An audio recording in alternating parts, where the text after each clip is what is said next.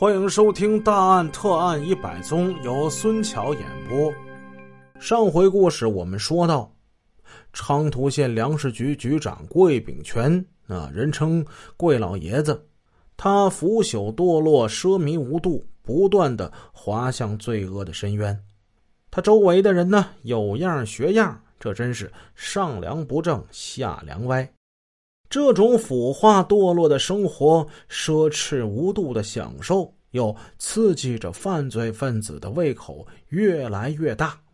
他们更加肆意妄为的攫取和鲸吞人民的血汗。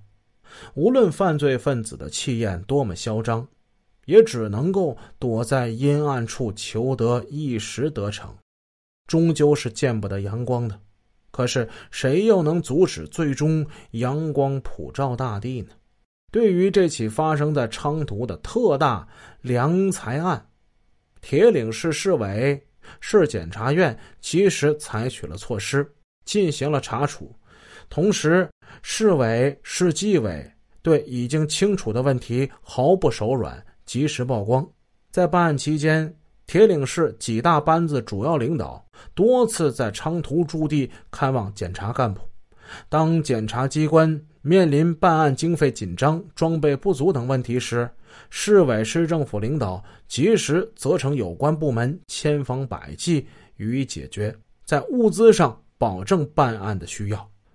时间来到一九九三年年底，辽宁省委常委。省纪委书记、副书记、检察厅长都陆续到过铁岭检查反腐败工作，专题听取了铁岭市检察院检察长吴志成同志关于昌图县良财大案查处情况的汇报。省检察院几位主要领导不止一次的到铁岭研究解决工作。后来这个案情呢，就惊动中央了。到了一九九四年一月二十一日，最高人民检察院副检察长赵登举专程来到铁岭，听取案情报告，研究政策界限和适用法律问题。领导的重视与支持，为案件查处工作创造了一个良好的环境。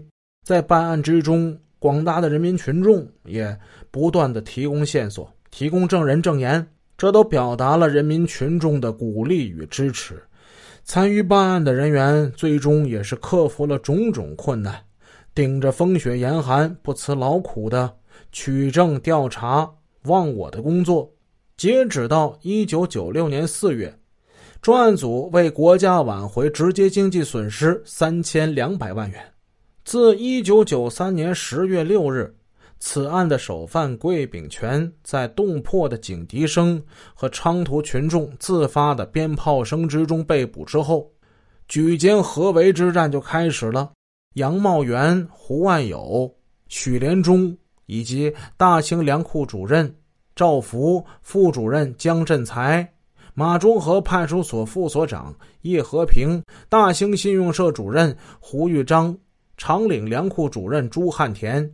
县粮食局食品股长郭伟、保卫股长桂小强等十四名案犯也被依法逮捕，同时对地痞罗文才等人发出了通缉。鉴于昌图县主要领导对此案有领导责任，市委常委会决定原县长杨国民停止工作，接受检查。与此同时，铁岭市的纪委。监察局于九三年十二月到九四年四月还举办了一个展览，这个展览叫“铁岭市党风廉政建设部分成果展览”。展览之中，通过照片、影像等方式，对昌图粮食资财案进行了曝光。一九九四年三月中旬，巡回展出到昌图县时，新组成的县委领导班子主要领导带头观看。在八天的展出过程之中，参观者络绎不绝。原计划参观人数六千人，实际参观人数达到两万人次，这充分反映出了人民群众对惩治腐败的关切。一九九四年八月二十二日，经分别审理，铁岭市中级人民法院依法以受贿罪、贪污罪。玩忽职守罪，三罪并罚，判处桂炳全死刑，剥夺政治权利终身；以贪污罪、受贿罪并罚，判处赵福死刑，剥夺政治权利终身；以贪污罪判处胡玉章死刑，剥夺政治权利终身；以投机倒把罪、销售伪劣产品罪并罚，判处许连忠无期徒刑，剥夺政治权利终身。昌图县人民法院以受贿罪判处胡万友有期徒刑七年；以投机倒把罪、诈骗罪数罪并罚，判处叶和平有期徒刑十六年；以受贿罪、贪污罪、玩忽职守罪判处朱汉田有期徒刑十一年。昌图粮食资财大案的首犯和要犯，在人们的喊打声之中。纷纷落入法网，在逃的也终将被缉拿归案。也许这些长着金口的鼠类根本没想到会有今天，也许他们认为今天只是一种可能，可能并不意味着必然。那么今天他们应该明白，今天必须是一种必然。